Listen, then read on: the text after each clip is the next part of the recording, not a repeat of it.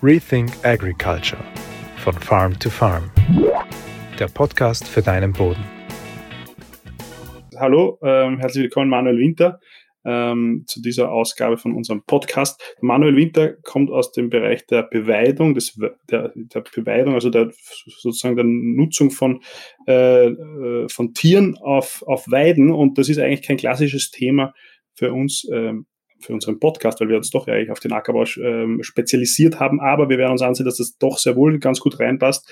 Ähm, und man sieht, es wird, passiert ja auch immer öfters, dass insbesondere Zwischenfrüchte beweidet werden und dass diese Integration von Tieren äh, ähm, ein, ein ganz ein äh, wichtiger Baustein für den Aufbau von Bodenfruchtbarkeit sein kann. Und darüber werden wir sprechen. Ich freue mich schon. Hallo, äh, hallo Manuel.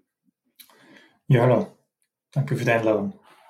Also Manuel, äh, vielleicht kannst du mal ganz kurz um, um, umreißen, was du machst, sozusagen deine Geschichte und was du machst. Du bist ja eigentlich schon relativ bekannt dafür, dass du noch so jung bist in dem Bereich Beweidung äh, und, und, wie du, äh, und, und wie du zu dem gekommen bist. Ja, in der Landwirtschaft bin ich ja schon länger tätig. Ähm, genau, in, äh, zum, zum erst äh, im Studium und dann jetzt in der Forschung und habe eigentlich die Zeit immer genutzt, äh, dass ich zwischendurch ins Ausland kann und auf Betrieben mitarbeiten kann, um eben neues Wissen zu generieren und habe da eigentlich zuerst einmal gesehen, vor allem in die Trockengebiete, wie schädlich eigentlich Weidehaltung sein kann, wenn man es schlecht umsetzt. Das war mir so einfach aus Österreich nicht bekannt äh, in der Grundlage und habe da wirklich Graslandschaften gesehen, die komplett degradiert sind. Ähm, zum einen in Kasachstan, Australien, aber in ganz Nordamerika verteilt. Und da haben wir gedacht, daran können ja eigentlich nicht die, die Wiederkäuer schuld sein, weil die gibt es ja seit Millionen von Jahren ähm, und haben ohne Probleme diese Graslandschaften immer kultiviert. Und ja, habe mich dann einfach immer mehr mit diesem Thema beschäftigt und bin dann eigentlich draufgekommen, dass das Management entscheidend ist, ähm, wie viel Ertrag eigentlich eine Weide liefert, welcher Pflanzenbestand dort wächst. Und wenn man Weidemanagement richtig umsetzt, dann ist die Weide eben nicht äh, destruktiv und äh, äh, ähm, ja, sondern eigentlich regenerierend und äh, habe mir dann auch gezielt Betriebe gesucht, wo ich das auch anschauen habe können, auf Betrieben, die die Erträge wirklich vervielfacht haben ähm, im Vergleich zu einem Vorbewirtschafter, wo ja eigentlich das Ökosystem wieder funktioniert hat. Und ähm, ja, das hat mich einfach fasziniert und habe mich dann auf dieses Thema eigentlich spezialisiert, auf das Weidemanagement und bin dann so eigentlich auch immer wieder mehr zum Bodenaufbau gekommen, ähm, und dann eigentlich zu, des, zu dem Thema Zwischenfrüchte, Feldfutter und ähm, somit eben auch auf die Beweidung von diesen Pflanzenbeständen. Und ja, das hat sich dann immer so nach und nach entwickelt und mittlerweile ähm, ja, biete eben auch Beratungen und Vorträge zu diesen Themen an. Okay. Wenn man, also dieses Schlagwort regenerative Landschaft, das ist ja, ist ja, ist ja nicht immer ganz klar definiert und, und, und wird in vielen verschiedensten Bereichen verwendet, aber was schon immer wieder vorkommt, ist, ist sozusagen das Prinzip, dass man versucht, Tiere äh, am Acker zu integrieren. Und das schaut auf den ersten Blick ja immer als das aus, das, was irgendwie das Komplizierteste ist oder das äh, Schwierigste praktisch umzusetzen, im, den, am, äh, um für Bodenaufbautiere zu integrieren. Ähm, jetzt hast du schon angesprochen, es gibt die Möglichkeit, Zwischenfrüchte zu beweiden es gibt auch Betriebe, gar nicht zu wenige, wenn man sozusagen mal nachfragt, die das schon machen. Ähm, vielleicht kannst du mir da äh, kurz ähm, erklären, wie, wie kann sowas grundsätzlich funktionieren, welche, welche Tiere kann man einsetzen, äh, wo passiert es schon und, und, und welche Zwischenfrüchte eignen sich da? Vielleicht kannst du uns da ein bisschen äh, heranführen. Ja, also prinzipiell eignen sich alle Tiere, ähm, kommt man davon, wie man das Ganze umsetzen will. Also man kann auch die Schweine und die Hühner auf die Zwischenfrüchte lassen, aber klassischerweise wären äh, die Wiederkäuer da sicher sinnvoller und da beweiden die, die meisten eben äh, mit Rindern. Ja, umgesetzt wird das eigentlich weltweit. Also ich, ich würde jetzt nicht sagen, das funktioniert nur in einem Gebiet oder mit einer ganz speziellen Zwischenfrucht, sondern eigentlich funktioniert das überall jeder, der einfach einen Elektrozaun hat und ähm, ja, willig ist, ein bisschen zu managen äh, und die Tiere da weiter zu treiben. Ähm, von den Zwischenfrüchten her gibt es eigentlich nichts Spezielles. Also die Frage wird mir sehr oft gestellt, ähm, was soll ich jetzt anbauen als Viehhalter Betrieb, damit er meine Zwischenfrucht auch beweiden kann.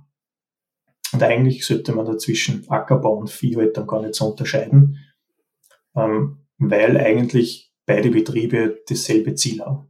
Also man will ja viele Biomasse produzieren, also man will viele Pflanzen haben, äh, viele Wurzeln, die den kompletten Wurzelraum, also den Bodenraum durchwurzeln.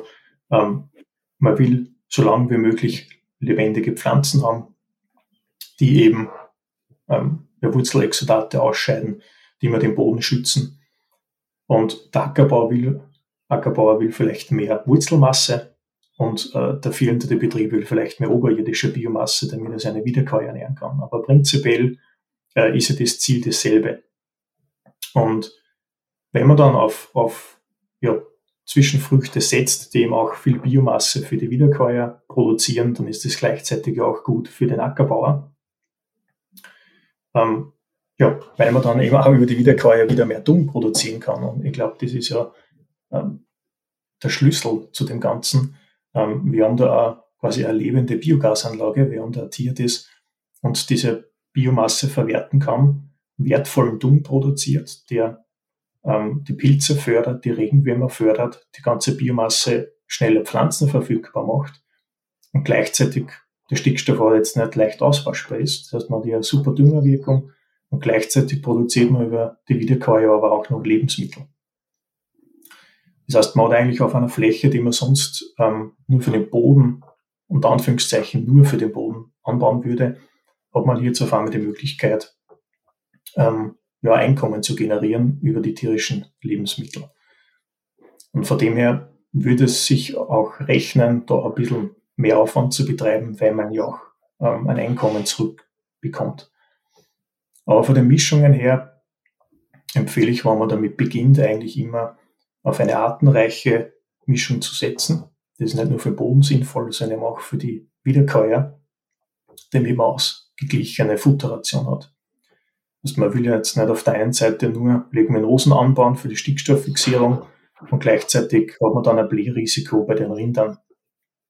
Und auf der anderen Seite ähm, bringt es nichts, wenn man jetzt nur äh, Gräser oder Getreide anbaut, ähm, dann haben wir kein Blährisiko. Auf der anderen Seite ist der Bestand dann vielleicht etwas überständig geworden und es fehlt an Protein. Das heißt, da macht es einfach Sinn, ähm, ja, Gräser, Leguminosen, Kräuter, Kreuzblütler ähm, miteinander zu kombinieren.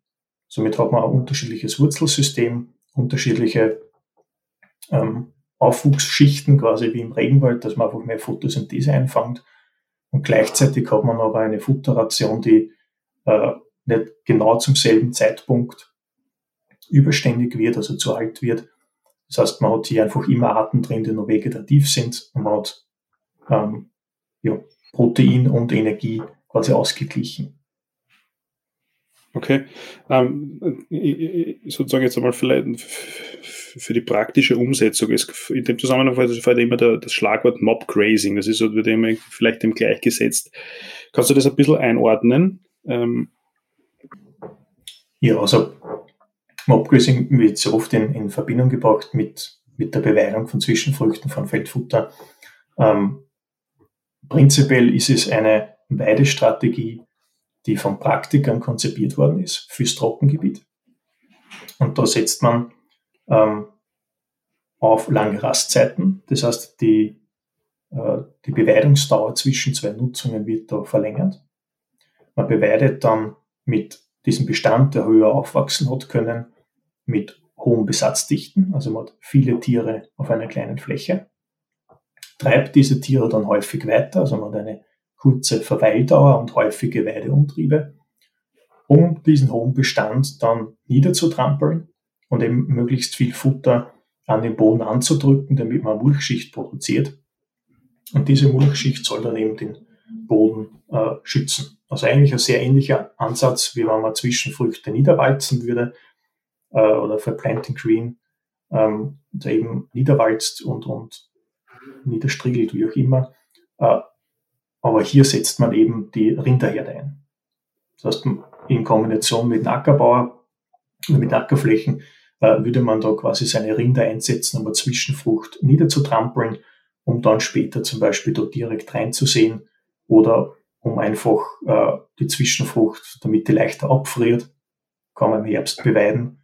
Äh, die Tiere fressen und trampeln und knicken die Pflanzen um und die frieren dann vielleicht leicht ab und dann haben wir im Frühjahr wieder weniger Aufwand im Ackerbau, um da eine neue Kultur zu etablieren. Aber Mobgrazing ist jetzt nicht nur für den Ackerbau interessant, sondern äh, wird auch sehr oft ähm, in Grünlandregionen eingesetzt, aber da im vor allem in Trockengebieten. Das kann man jetzt nicht mit unserem Grünland ähm, vergleichen. Ja in einer Region mit 400 mm Jahresniederschlag, wüstenartigen Graslandschaften weltweit gesehen. Und da versucht man eben einzelne Aufwüchse niederzutrampeln, damit man da immer einen, Bodenschutz hat, setzt es aber nicht das ganze Jahr über ein. Und das ist eben äh, der wichtige Punkt, das glaube ich oft äh, ein bisschen missverstanden wird. Mobgrazing ist eine Strategie. Das heißt, man hat hier äh, ganz normal, ganzjährig eine, eine Koppelweide mit angepassten Rastzeiten und nutzt nur gezielte Aufwüchse, wenn man sagt, jetzt gönne ich meinem Bestand eine, eine längere Rastzeit, damit sich der auf eine Trockenzeit vorbereiten kann, tiefer wurzelt, mehr Biomasse produziert und dieser hohe Aufwuchs wird dann mit den hohen Besatzdichten beweidet. Spricht man von Besatzdichten von über 100.000 Kilogramm pro Hektar, also wirklich sehr viel Tiere auf einer kleinen Fläche.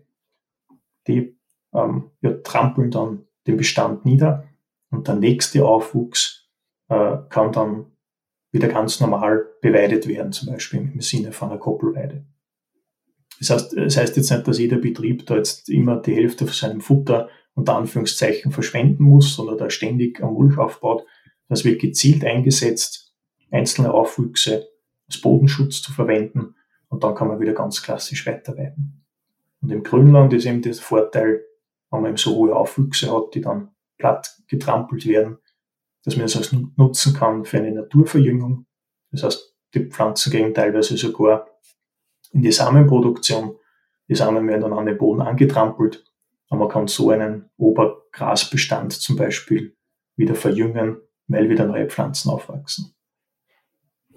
Okay, und in der, in der, sozusagen in der Bereitung von Zwischenfrüchten, in Gebieten, die jetzt, sagen wir mal, irgendwas zum haben, sechs, sechs, also die jetzt kein klassisches Trockengebiet sind, äh, ist es dann trotzdem sinnvoll, das Mobgrazing zu machen, weil es ist ja zumindest ähm, arbeitsmäßig wesentlich aufwendiger, wie wenn ich da immer kleine Felder, äh, jetzt Felder im Sinne von äh, Weiden äh, umsetzen muss, wie wenn ich sage, ich tue den ganzen Schlag beweiden und lasse die Tiere einfach drauf.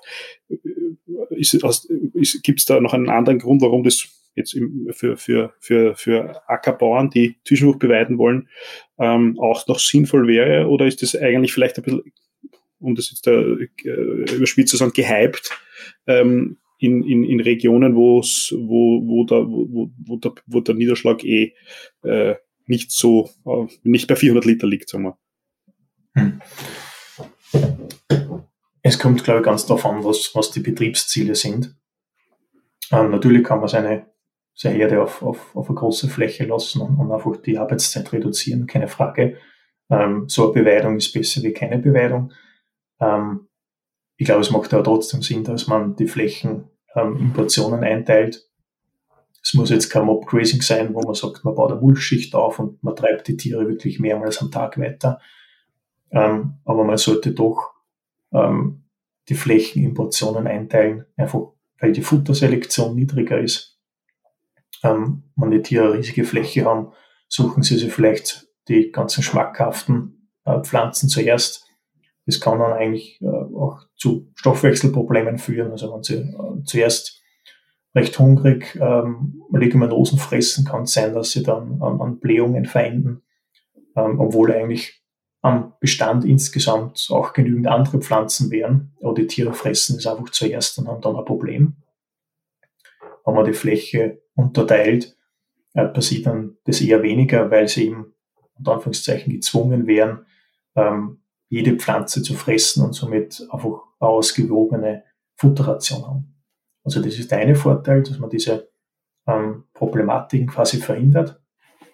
Und das andere ist, dass der Bestand einfach äh, besser genutzt wird, weil eben die Tiere nicht überall äh, drüber laufen und, und überall in Dumm absetzen und dann irgendwann einmal zu wenig Futter vorhanden ist sondern das Futter, was ähm, vor den Rindern steht, wird dann eben auch gefressen. Und wenn man will, kann man dann eben sein Herd auch nutzen, dass einmal ein Teil niedergetrampelt wird. Das ist zwar auch unter Anführungszeichen eine Futterverschwendung, dabei haben wir aber den Vorteil, dass wirklich die komplette Zwischenfrucht dann am Boden angedrückt ist und somit auch leicht abgebaut wird. Also wenn die Tiere jetzt durch einen hohen Bestand durchgehen äh, und da jetzt, sage ich mal, wochenlang umherlaufen, äh, dann wird es immer eigen, einzelne Pflanzen geben, die nicht gefressen und nicht getrampelt werden. Die können dann aussamen ähm, oder bleiben einfach stehen und werden nicht so gut abgebaut. Okay. Das heißt, eine, eine gewisse ähm, Unterteilung, eine gewisse Koppelung wäre wär auf alle Fälle sinnvoll. Okay. Und was, was ich mich immer frage, ähm, praktisch gibt's ja, es gibt gibt's bei, bei, bei, bei Kühen bei, oder bei Weidetieren oder bei, sagen wir, bei Rindern, gibt es ja diese Halsbänder, die elektrisch äh, irgendwie, äh, also so man ein GPS-Raster, ein digitales Raster legt, ähm, zumindest habe ich das irgendwann mal gesehen, äh, um so äh, kleine, kleine oder die Weide abzugrenzen. Gibt, ist, das, äh, ist das was, was praktisch verwendet wird? Äh, und würde das in so einem Zusammenhang nicht Sinn machen, dass man sozusagen nicht mehr manuell den Elektrozaun umstellen muss? Ähm, prinzipiell eine gute Idee, ähm, ist aber so mit, mit dem ähm, Gerät nicht möglich. Ähm, über das haben wir schon öfter nachgedacht. Ähm, das Problem ist, die Tiere brauchen eine gewisse Distanz, bevor quasi dieser virtuelle Zaun dort steht, wo sie dann auch einen Elektrostrahl bekommen würden. Ähm, und das funktioniert mit, mit einer gewissen Distanz, wo dann auch äh, ein Ton äh, zu hören ist für das Rind und einfach weiß, okay, jetzt bin ich knapp bei dem Zaun oder weiter weg. Wenn jetzt ähm, ja, so kleine Portionen abstecke, äh, dann wird das nicht funktionieren. Also dann wird das Tier quasi ständig diesen Piepston hören und sich dann einfach äh, unwohl fühlen und dann immer umhergehen wollen. Das heißt, äh, so ein System würde ja auf größere Weideflächen Sinn machen. Ähm, bei uns zum Beispiel auf Almen, wo es einen sehr schwierig ist, wo man prinzipiell sehr große Flächen hat, könnte man hier versuchen, ähm, den ja, Zäune quasi virtuell abzustecken, um hier äh, ein bisschen ein besseres Weidemanagement umsetzen zu können. Äh, also da würde es auf alle Fälle Sinn machen, ist derzeit rechtlich ähm, aber glaube ich noch nicht ganz ausgeklügelt. Müsste okay. man sich noch ein bisschen informieren. Wird in Europa aber schon angewendet. Okay. Das, das Zusammentrampeln, das macht ja irgendwie Sinn. Äh, das glaube ich ist gut, gut, nachvollziehbar, dass man die Biomasse zu Boden bringt und da einen Schluss herstellt und so weiter. Aber, und, aber immer wieder wird äh, eingebracht, äh, wie schaut's, also kann es nicht auch zu Verdichtungen führen in diesen obersten Schichten durch die, durch die relativ hohen Drücke? Gibt es da Erfahrungen dazu? Ähm, kann passieren, ähm, ist aber nicht die Regel. Ja, das heißt, ähm, wenn jetzt wirklich stark Regen kommt ähm, und ich passe meinem Management nichts an, dann kann es schon sein, äh, dass die Tiere da äh, im Boden etwas versinken und, und, und da den oberirdisch äh, verdichten. Ähm, aber hier kann man ja ausweichen, den Tieren mehr Fläche geben oder noch häufiger umtreiben, dass sie gar nicht so lange auf einer Fläche bleiben. Ähm, ja, oder man bringt es eben kurzfristig in den Stall zurück, wenn es möglich ist. Oder für diese Regenperiode, dass man sich dann noch kurz auf einer Fläche lässt, tut das dann zwar alles äh, zertrampelt, aber das ist ja dann nur ein ganz ein kleiner Bereich vom gesamten Acker. Und man beweidet dann den Rest der Zwischenfrucht erst, wenn es wieder etwas trockener ist. Ähm, aber prinzipiell würde ich das jetzt nicht so als Riesenproblem sehen, weil ein Rind zwar oberirdisch Verdichtung anrichten kann, aber eben, wie gesagt, nur oberirdisch. Und das eigentlich durch die Durchwurzelung oder seichte Bodenbearbeitung als behoben werden kann. Äh, viel kritischer würde ich eigentlich sehen, äh, das Befahren ähm, von Böden, die eigentlich noch nicht tragfähig sind, weil die Verdichtungen von den Maschinen, die gehen wirklich metertief im Boden äh, und die kann ich eigentlich äh, so nur mal ganz schwer beheben und ähm, ja, führt dann wieder zum weiteren Maschineneinsatz mit Tiefenlockerung und so weiter. Das kostet alles ein Haufen Geld, verbraucht ein Haufen Diesel. Ähm, also bevor ich mich, sage ich mal, über die Rinder Gedanken mache, ähm, ist glaube ich wichtig, dass sich sehr viele Betriebe Gedanken machen, wie ist der Maschineneinsatz. Ähm, ja, gerade wenn man jetzt im Herbst ähm, durchs Land fährt, ähm, zu welche Zeitpunkte da manchmal äh, gepflückt wird oder, oder Flächen gedüngt werden. ähm, ja, würde das deutlich kritischer sehen. Ja. Du hast kurz angesprochen, ähm, dass, dass quasi die, die, die Rinder ähm, wie, wie eine Vorverdauung von der Biomasse sind, wie wenn man sozusagen Zwischenfrucht am Acker lässt und dann äh, von, von, von, vom Bodenleben verdauen, verdaut wird. Jetzt ist, gibt's, ist meine Frage, gibt, was, was, was, was verändert sich da praktisch ähm, in, in, den, in den Kreisläufen, jetzt insbesondere vielleicht in den Nährstoffkreisläufen, in welche Richtung kommt es zu einem Verschieben? Ne? Wenn man jetzt da viel Material hat, was oft der ist bei Zwischenfrüchten, die sich ja üppig entwickelt haben, die früh gesät sind, die dann schon ins regenerative Wachstum kommen, weites Zehenverhältnis haben und dann sozusagen von Wiederkäuern äh, verwertet werden. In welche Richtung verschieben sich dann die Verhältnisse und, und beziehungsweise womit kann der Landwirt rechnen? Was, was, was bedeutet das für ihn dann für die Folgekultur? Kommen die Nährstoffe früher, später anders? Gibt es dazu Untersuchungen oder, oder Erfahrungen? Untersuchungen sind mir jetzt nicht bekannt, kann aber sein, dass es äh, die gibt. Ähm, was in, ja, in dem Bezug, glaube ich, wichtig zu erwähnen ist, ist einfach, dass man jetzt nicht damit rechnen kann, dass man jetzt Rinder hat und, und die dann dumm absetzen, dass man jetzt auf einmal mehr Nährstoffe auf der Fläche hat. Das ist eigentlich Gegenteil der Fall, weil die Rinder verbrauchen natürlich auch Nährstoffe für den Fleischansatz oder für die Milchproduktion. Das heißt, eigentlich hat man auf der Fläche weniger Nährstoffe, aber die werden ja verwertet vom Rind und man hat somit ja wieder ein äh, Einkommen. Das heißt, auch Ackerbauern, die jetzt selber keine Rinder halten wollen, können ja die Fläche dann an verhaltene Betriebe verpachten und sagen, für das, dass du mit Zwischenfrucht beweiden darfst, bekomme ich ja Geld und der Bauer hat dafür Futterflächen. Ähm, das heißt, man kann ja hier ein Einkommen generieren. Deswegen würde ich quasi diesen Nährstoffentzug jetzt nicht als, als negativ betrachten.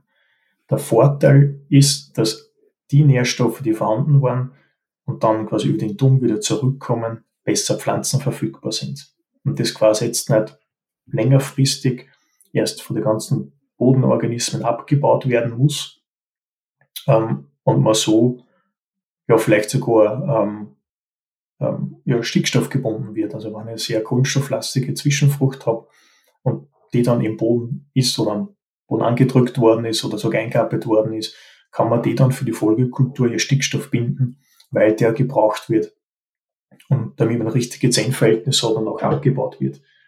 Ähm, das passiert man beim Dung eher nicht. Das heißt, man hat hier wirklich die Biomasse besser verfügbar gemacht und eigentlich ja, den Regenwürmern und den Bodenbakterien eigentlich schon eine Arbeit abgenommen. Also wenn man schaut, ähm, gerade jetzt da im, im Herbst ist es sehr schön zu sehen, wenn man jetzt auf Feldfutterflächen, Zwischenfrüchte geht, wo beweidet worden ist, ähm, sind die meisten Regenwürmer unter den Dungfladen.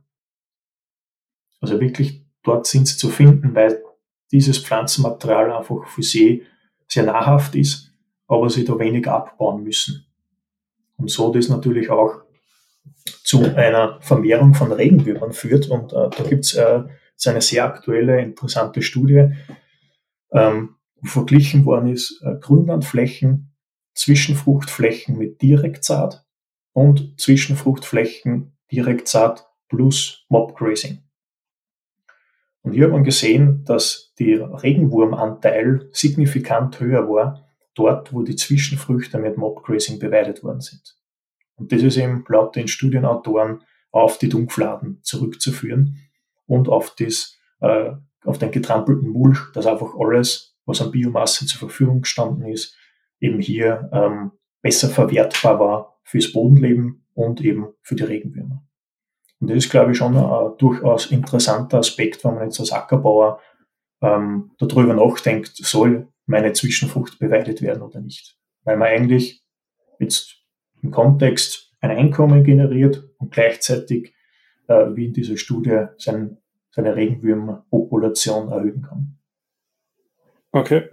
Jetzt haben wir oder haben wir es verstärkt über die über Rinder gesprochen. Es ist, es ist ja gar nicht so unverbreitet, dass auch Schafe äh, über, insbesondere bei Zwischenfrüchte äh, getrieben werden zur Beweidung. Gibt es da irgendwelche zentralen oder großen Unterschiede zwischen, zwischen, zwischen äh, jetzt äh, sozusagen äh, aus den, aus den Gesichtspunkten, die du bis jetzt besprochen hast? Würde ich so nicht sagen. Ne? Es ist halt, sage ich mal, gerade wenn man damit beginnt, etwas einfacher mit Schafen. Ähm, ähm, ja, sind kleinere Tiere, die halt äh, auch weniger Schaden anrichten können, falls mal stark Regen kommt. Ähm, genau, beziehungsweise gibt es auch, ähm, glaube ich, mehr Angebot, dass ein Schäfer zu dir kommt ähm, und das abweidet und da die Schafe quasi mit die, mit die Hunde weitertreibt. Und ist, glaube ich, ein bisschen einfacher auch beim, beim Verladen, beim Management. Ähm, also wie jetzt äh, äh, eine Rinderherde. Ja, auf der anderen Seite muss man aber sagen, wenn man jetzt hier ein hohes Sudangras angebaut hat oder Sudangras-Mischung, ähm, sind da natürlich die Rinder dann von Vorteil, weil die das dann natürlich auch schön niedertrampeln können, wo sie dann die Schafe dann dementsprechend schwer tun. Ähm, genau, das kann man vielleicht ein bisschen berücksichtigen, dass man vielleicht bei der Zwischenfrucht auch ein bisschen drauf achtet.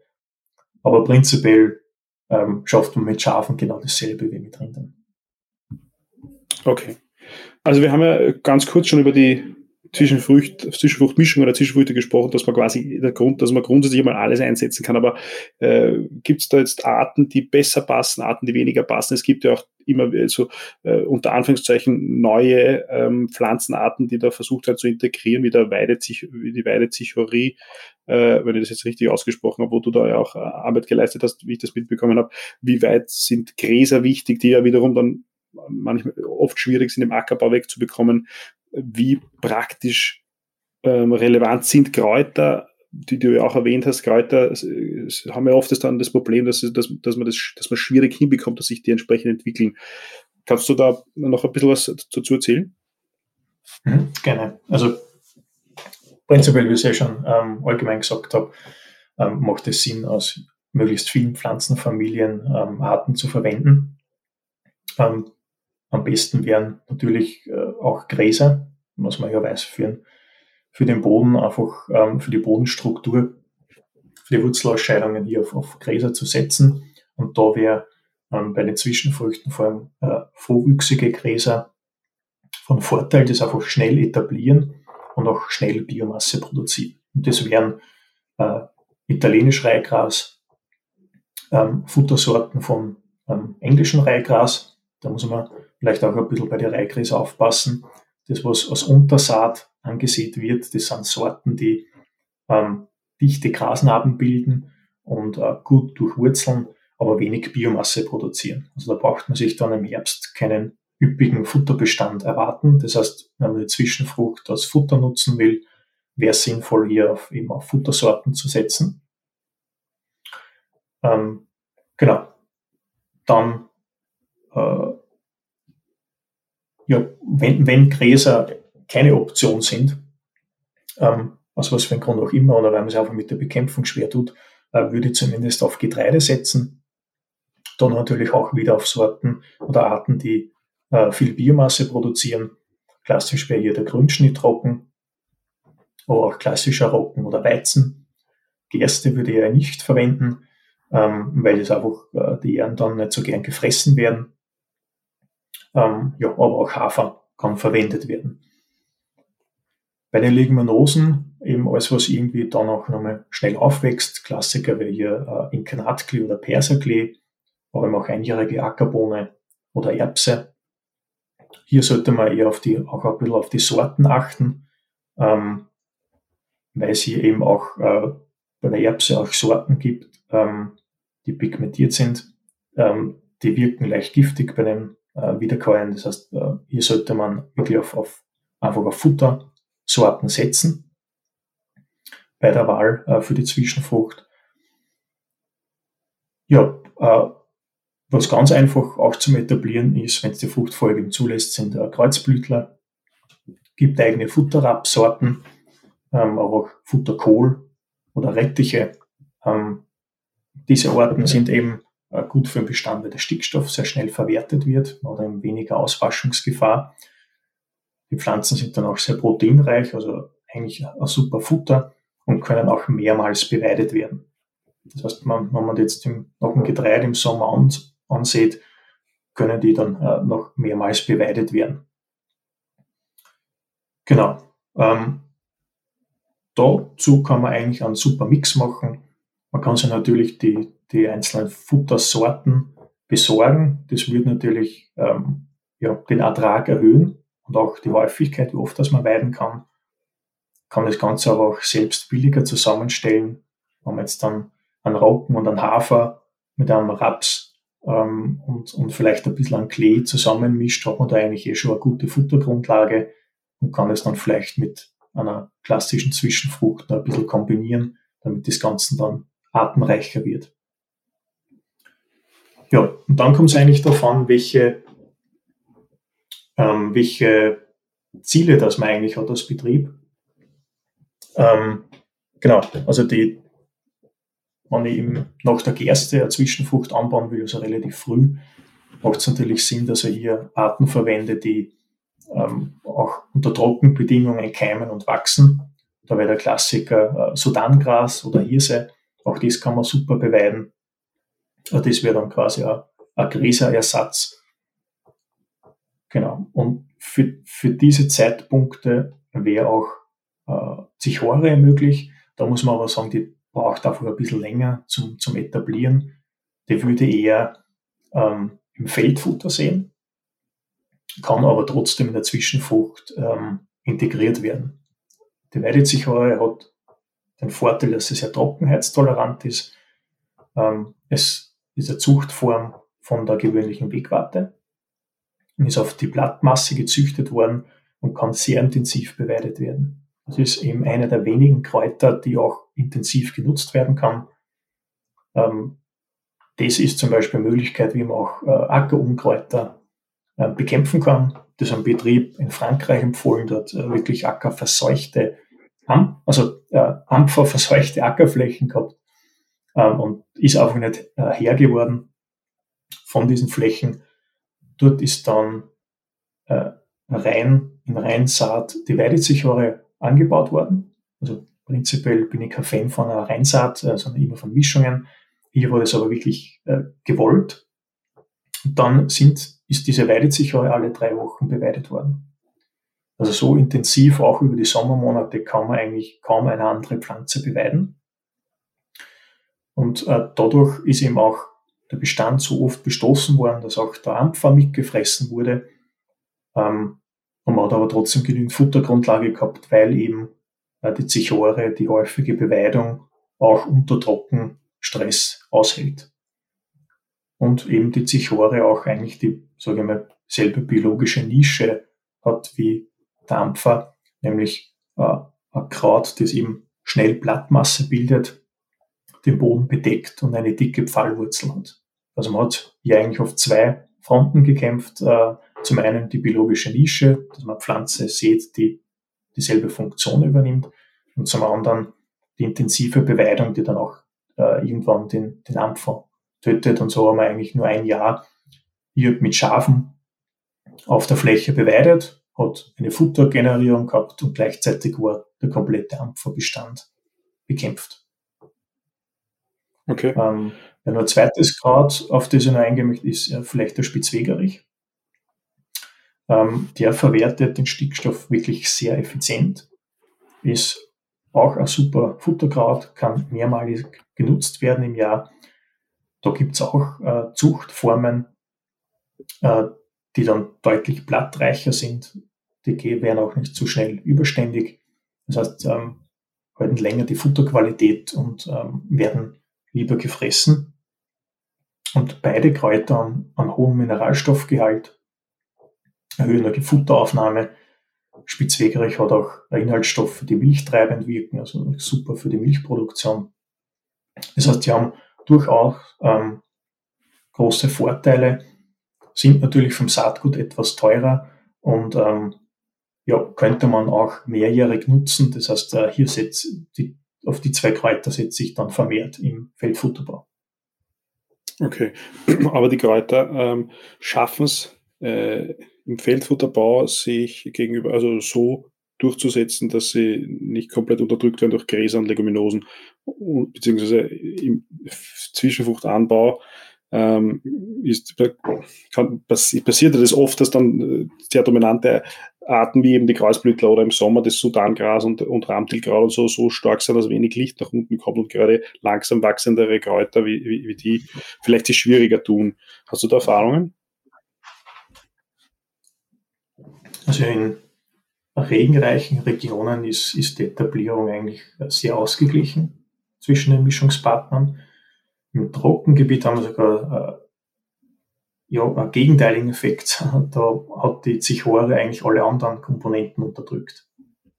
Wir haben hier äh, gezielt ähm, mehr Zichore in einer Mischung ähm, getestet, was da passiert und das absichtlich ein bisschen übertrieben von der Saatstärke her. Ähm, und interessanterweise ähm, war schon eigentlich gleich nach dem Anbau zu sehen, äh, dass hier eigentlich dann bald noch mehr Monokultur stehen wird. Also die Zichore hat äh, selbst dominante Obergräser wie das Knallgras und auch Luzerne äh, komplett unterdrückt. Und da steht jetzt eigentlich nach einem Dreivierteljahr nur mehr Zichore, weil sie eben im Trockengebiet schneller aufkommt und ähm, hier eben den Bestand dann sehr, sehr dicht zumacht. Genau, also da muss man einfach im Trockengebiet ähm, ein bisschen drauf achten, dass man dann von der Saatstärke vielleicht ein bisschen zurückgeht. Aber prinzipiell ähm, ist die Etablierung ähm, jedes Mal in den verschiedensten Regionen ähm, super gelungen. Okay. Ich habe noch eine Frage und zwar zu den, was löst die Beweidung äh, physiologisch bei den Pflanzen aus? Also ähm, das Ziel ist ja gerade im Zwischenfruchtanbau, dass man das, dass man dass man diese vegetative Phase so lange wie möglich hinauszögert. Ähm, ist das, ähm, äh, unter welchen Bedingungen schafft man das oder ist das pflanzenartenabhängig äh, und ähm, ist das sozusagen von, von, von Natur aus oder äh, ist es ja so? Und bei den Gräsern ist es ja auch so, bei den Zwischenfruchtmischungen oder bei den Zwischenfruchtarten, die meist einjährig sind, funktioniert das nicht immer so gut. Gibt, kann man das irgendwie einordnen? Prinzipiell löst ähm, die Beweidung bei jeder Pflanze ähm, einen Wachstumsimpuls auf, das heißt aus, dass sie wieder neu aufwächst. Aber natürlich gibt es da äh, äh, Unterschiede, also manche Arten ähm, wachsen einfach kein zweites Mal auf, weil sie ähm, ja dann dadurch abgetötet worden sind oder äh, wie bei den Rettiche, wenn die durch den Huftritt abgeknickt werden, äh, dann wachsen die nicht mehr weiter. Aber die, sagen wir, fast alle Zwischenfruchtarten ähm, würden durch eine Beweidung wieder weiter wachsen. Ähm, der Vorteil dabei ist, dass man insgesamt mehr Biomasse produzieren kann. Das heißt, ähm, die Zwischenfrüchte, die früh angebaut werden, kommt man dann eigentlich schon in eine generative Phase und wachsen immer weiter. Dadurch, dass man ähm, quasi im Spätsommer den Bestand beweidet, wird das nochmal einen Wachstumsimpuls auslösen und somit wächst diese Zwischenfrucht bis zum Herbst, bis eben die Tage zu kalt werden, ähm, dann wieder weiter. Und somit haben wir insgesamt eine höhere Biomasseproduktion und auch länger ähm, eine Ausscheidung von Wurzelexodaten. Und das ist eigentlich das, was man insgesamt haben will. Das heißt, man kann durch die Beweidung eben schaffen, dass die Bestände länger vegetativ bleiben. Okay. Beziehungsweise kann man es auch gezielt nutzen, also umgekehrt, ähm, dass man seinen Bestand äh, bekämpft durch die Beweidung. Also das ist ja durchaus immer wieder Thema im Ackerbau, wie bekomme ich die Zwischenfrucht wieder weg. Ähm, und auch hier kann man zum Beispiel im Herbst, wenn die ersten Frosttage kommen, absichtlich intensiv und tief abweiden, dass dann die Pflanzen zum Beispiel leichter abfrieren als wie man es jetzt einfach stehen lassen würde. Mhm. Und ähm, gibt es äh, eine, eine, eine Regel oder eine Empfehlung davon, wann welche Zwischenfrucht abgeweidet werden soll? Ähm, oder unter welchen Gesichtspunkten sollte man das entscheiden, ob die jetzt im Ende August, Ende September, Mitte Oktober und so weiter ab, äh, abgeweidet werden soll? Also da gibt es keine ähm, Pauschalantworten, weil das eben sehr stark vom Pflanzenbestand abhängt und eben auch vom Ziel des Tierhalters. Also natürlich wenn ich früher beweide, ist im Regelfall auch die Qualität besser. Also die kann man hier auch etwas ähm, bessere Leistungen abholen von der Fläche. Auf der anderen Seite ist der Ertrag niedriger, weil der Bestand eben noch nicht so lange Zeit gehabt hat, hier aufzuwachsen. Das heißt, wenn man jetzt hier eher mit trockenstehenden Tieren beweidet, mit Kalbinnen, ähm, wo jetzt nicht unbedingt die Tageszunahme im Vordergrund steht, kann man hier vielleicht generell etwas später beweiden. Man hat einfach mehr Futter auf der Fläche und kann die Tiere auch länger auf dieser Zwischenfrucht halten. Tiere hat, äh, die gut zunehmen sollen äh, oder vielleicht sogar Milch geben, dann ähm, sollte man eher früher beweiden und da einfach mehr auf die Qualität achten.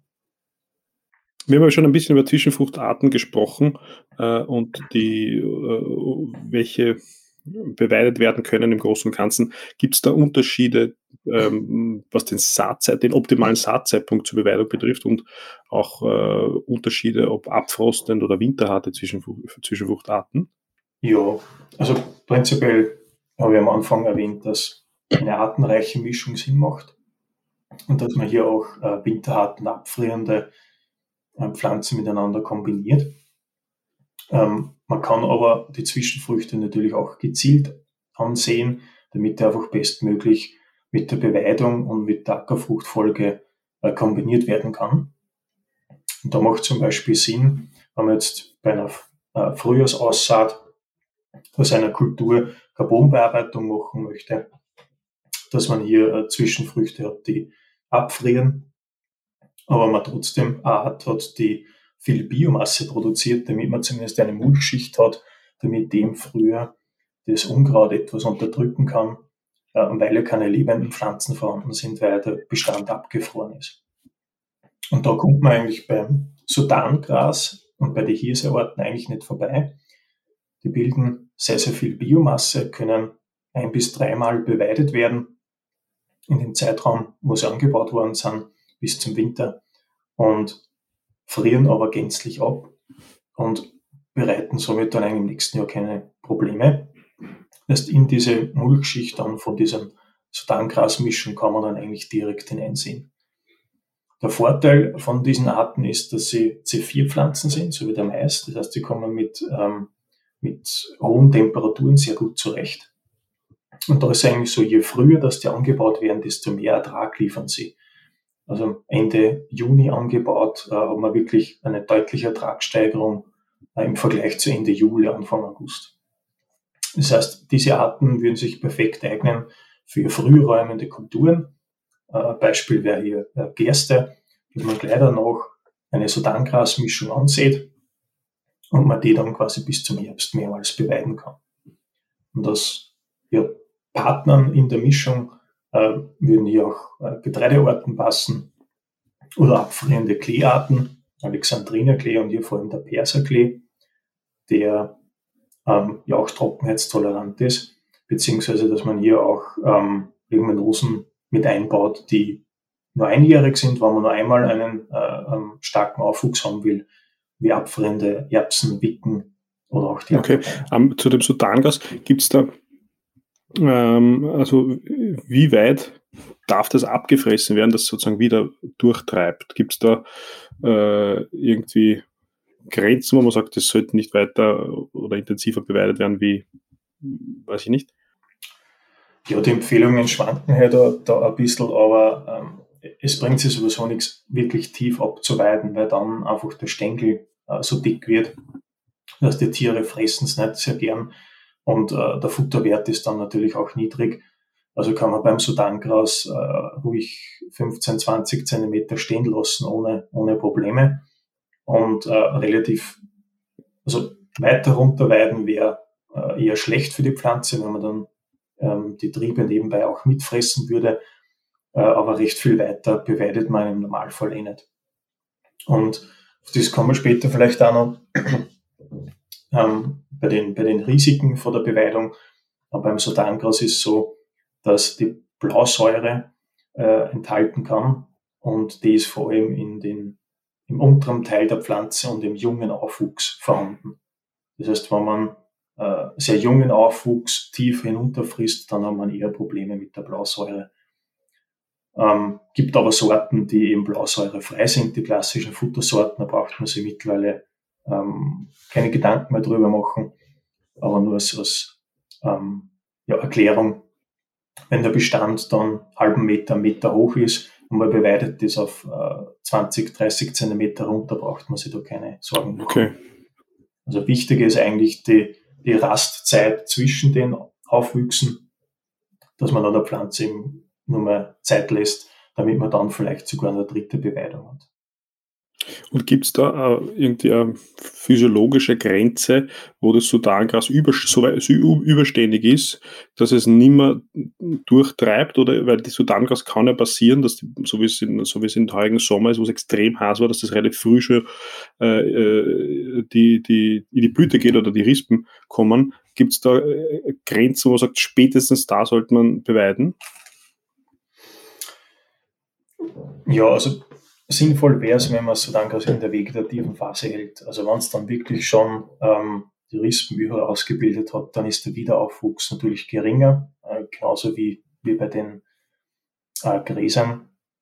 Das heißt, da wäre es sinnvoll, äh, früher zu ernten, beziehungsweise auch aus Sicht äh, der, der Tierhaltung wäre es Sinn, einfach da ein bisschen früher zu beweiden. Zum einen sinkt die Futterqualität und zum anderen ähm, hat man dann natürlich sehr viel ähm, Futterverlust, ähm, wenn der Bestand dann so hoch ist. Außer natürlich, man geht Richtung Mobgrazing und sagt, okay, der Bestand darf jetzt eineinhalb Meter hoch werden und ich schicke da die Tiere rein, um wirklich eine Mulchschicht aufzubauen.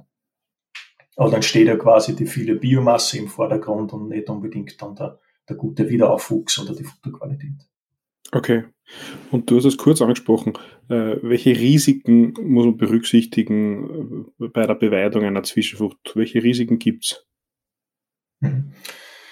Also eigentlich kann man alle Risiken ähm, ja, fast gänzlich ausschließen, wenn man, wenn man artenreiche Mischungen hat oder eben gezielt äh, eine Mischung zusammensetzt. Problematisch wird es vor allem, wenn man viel äh, Leguminosen im Bestand hat und die recht früh beweidet. Dann kommt es zum Blährisiko hat man aber ähm, energiereiche, rohfaserreiche Komponenten ebenfalls im Bestand, dann gleicht sich da die Mischung aus. Wo man wirklich auf die einzelnen Arten äh, eingehen sollte, ist äh, zum Beispiel der Steinklee.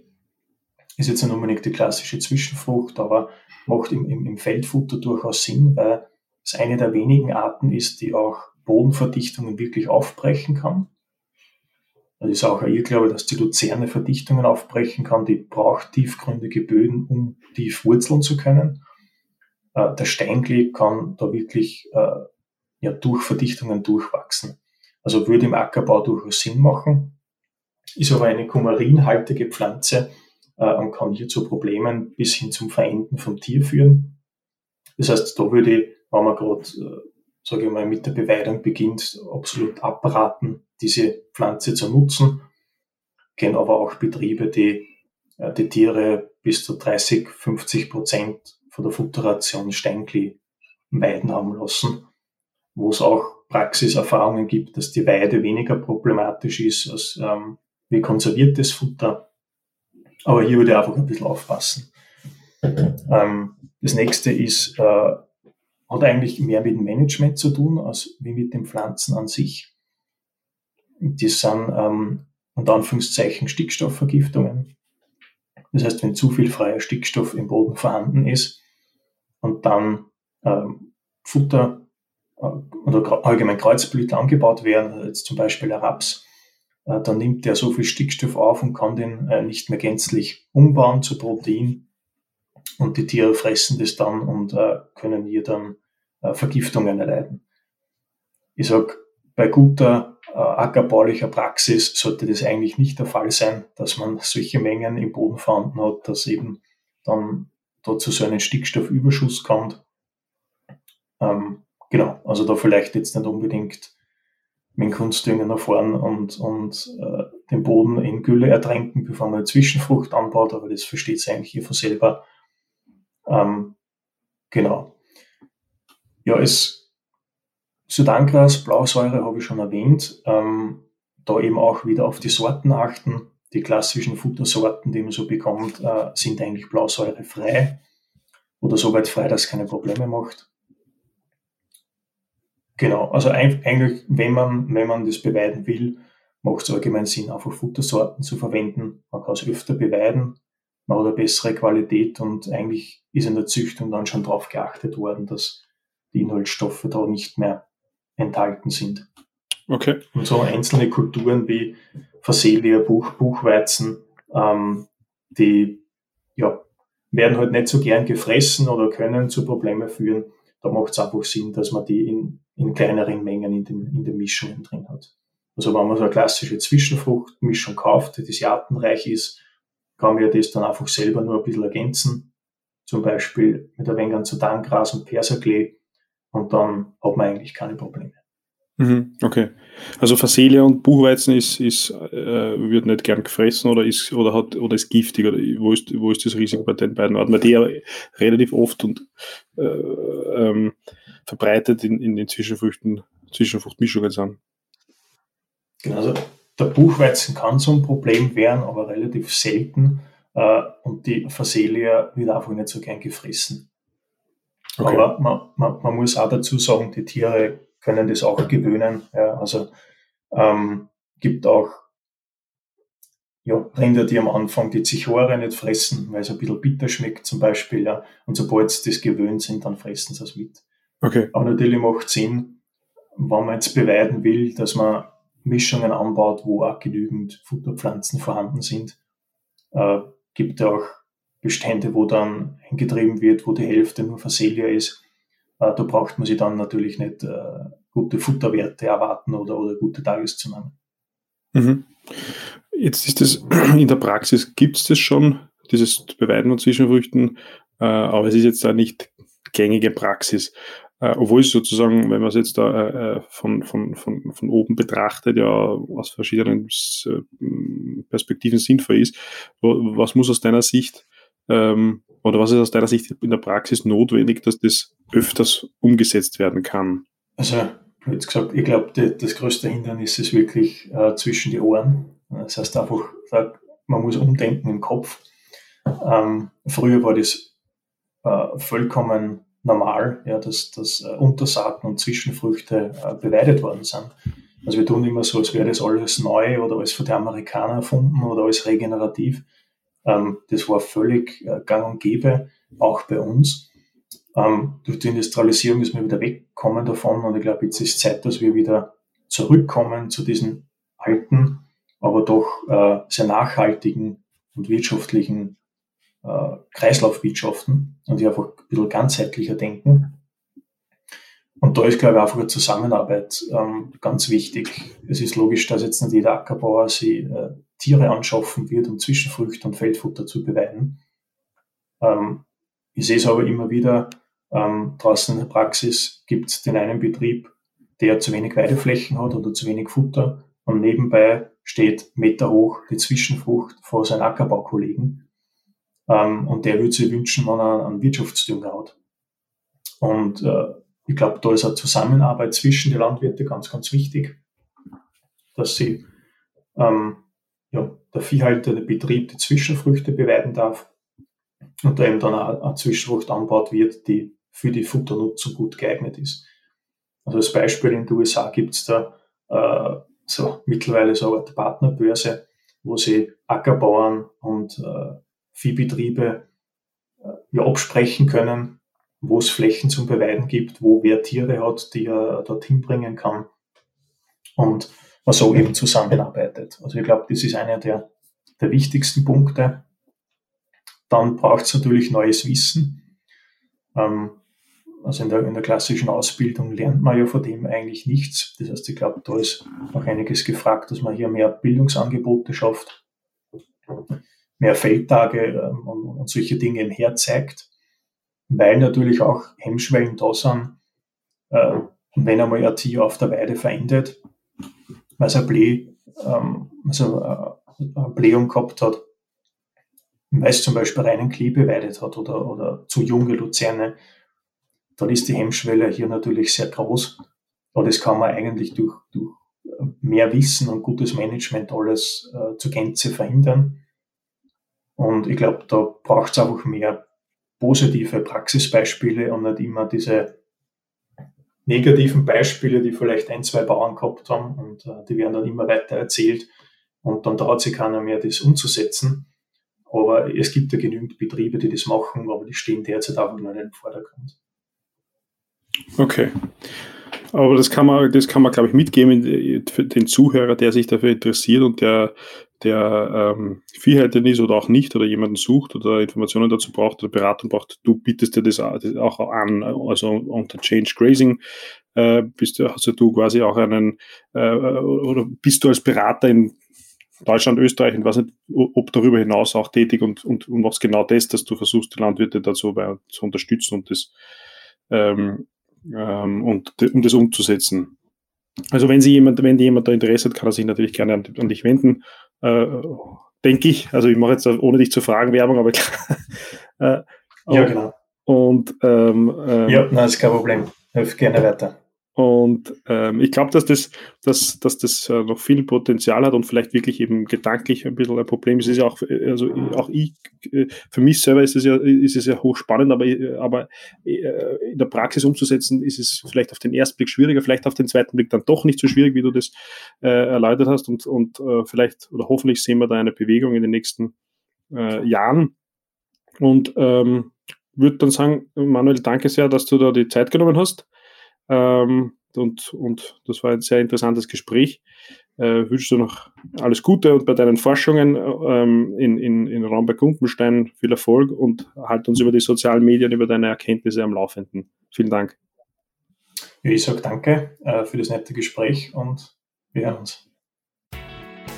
Rethink Agriculture von Farm to Farm. Der Podcast für deinen Boden.